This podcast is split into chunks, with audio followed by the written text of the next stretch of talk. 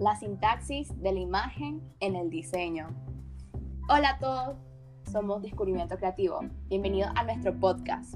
Hoy hablaremos sobre varios conceptos de comunicación visual que utilizamos nosotros los diseñadores a la hora de crear composiciones gráficas en un espacio bidimensional. En el diseño gráfico, la mayor parte del tiempo utilizamos el lenguaje no verbal, ya que nos enfocamos en la parte psicológica de lo visual. Esto corresponde a un 80% ya que transmitimos mensajes por medio de imágenes. Estas imágenes construyen un significado. ¿Nunca han escuchado la frase una imagen dice más que mil palabras? Claro que sí, es todo un tema a desarrollar que hablaremos hoy. Según la RAE, la definición de imagen es la representación de algo, la realidad a través de elementos imaginarios fundados por la visión del artista. En diseño, la imagen funciona como el gancho que atrae al espectador. Te pueden ayudar a conectar con el público y dar una buena impresión, antes de que lean una sola palabra. Las imágenes son capaces de transmitir mensajes que no consiguen transmitir los, textos. También se pueden utilizar como una forma de persuadir. Las imágenes no solo pueden representar nuestra realidad, sino que también pueden establecer un pensamiento y para ello hay varias técnicas creativas como la metáfora visual que establece el significado de una idea a una imagen mediante la comparación de dos elementos que guardan cierto parecido. Por ejemplo, una bombilla significa una idea o un corazón representa amor. También está el, la sinétoque visual, donde el concepto que se quiere transmitir es representado por una imagen que tiene una conexión inherente con él. Por ejemplo, utiliza la Torre Eiffel para representar París. Esto funciona cuando se representa un elemento conocido de forma universal. Existen varias técnicas y estructuras creativas para dar un mensaje creativamente, pero las más conocidas son las reglas de la Gestalt. Las composiciones se configuran a través de la sintaxis visual, es decir, una organización de elementos tales como el punto, la línea, el contorno, la forma, el tono, el color, la textura, la dimensión, escalas, direcciones y movimientos. ¡Wow! Sí que son varias. Bueno, estos elementos para los diseñadores son como las reglas gramaticales que utilizan los escritores. Para que la comprensión de este lenguaje sea decodificado, las imágenes deben estar bien definidas, así como las palabras en una frase. De lo contrario, crearemos comunicaciones visuales confusas. Las relaciones que se establecen entre todos estos elementos constituyen la sustancia básica para que el espectador de manera perceptiva capte de manera estética y agradable el mensaje del que se habla, sin palabra alguna.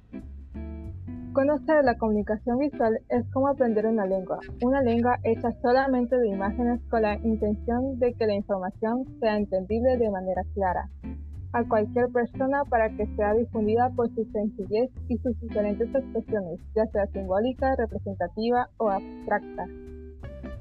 Otro concepto bastante importante es la alfabetidad visual, que tiene por cualidad la capacidad fascinante de transmitir una emoción o idea, tan solo con imágenes. Según Dondis, el concepto de alfabetidad visual es todo elemento visual que está en el ser humano, de modo aleatorio dentro de su mente y a partir de ello tenga referencias sobre aquel contexto.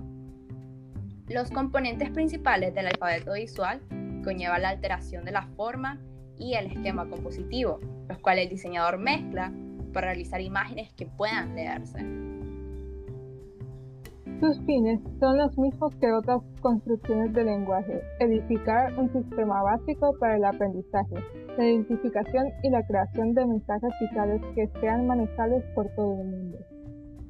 Aprendemos acerca de cosas que no podemos experimentar, directamente gracias a los medios visuales, a las demostraciones, a los, a los ejemplos en forma de modelos de alfabetización visual.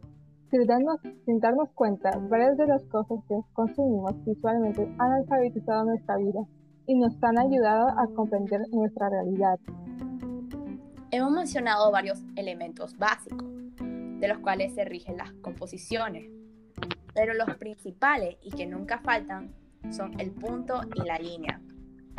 El punto es la unidad mínima por excelencia de todo mensaje visual a pesar de su aparente limitación de significado, por sí mismo es capaz de generar mensajes que aportan información. Prueba de ello es la cualidad de generar texturas cuando aparecen en conjunto. El punto puede cumplir una serie de funciones de las cuales puede variar según cómo ésta se manipule, como marcar una composición, una posición en el espacio, lugar de concentración, o como centro visual en una composición. Crear patrones mediante su repetición y realizar un recorrido visual debido a la conexión de los mismos. Estas funciones son caracterizadas por la posición, el tamaño la forma. La línea, por otro lado, es la distancia entre dos puntos o una sucesión de ellos. No requiere presencia visual para existir y puede definir los bordes de un plano. Es un elemento dinámico que puede utilizarse en la perspectiva, en el espacio y en el volumen. También puede crear sentidos direccionales y puede manipularse siendo de forma geométrica, trazados matemáticos, caligráfica, trazados irregulares o accidentales poco definidas, como las salpicaduras. Para concluir, en el diseño no solo es crear composiciones que capten la atención del espectador, sino que también puedan transmitir mensajes de forma concreta. Realmente no es necesario llenar todo un lienzo para transmitir un idea, y como diseñadores tenemos que estar claros de esto. La sintaxis de la imagen, la, alfabetización visual y un buen conocimiento de los elementos de diseño son los ingredientes necesarios para crear una pieza armónica e informativa. Gracias por visitar nuestro espacio de descubrimiento creativo. Esperamos haberte dejado todo claro y que lo hayas disfrutado. Adiós. Adiós.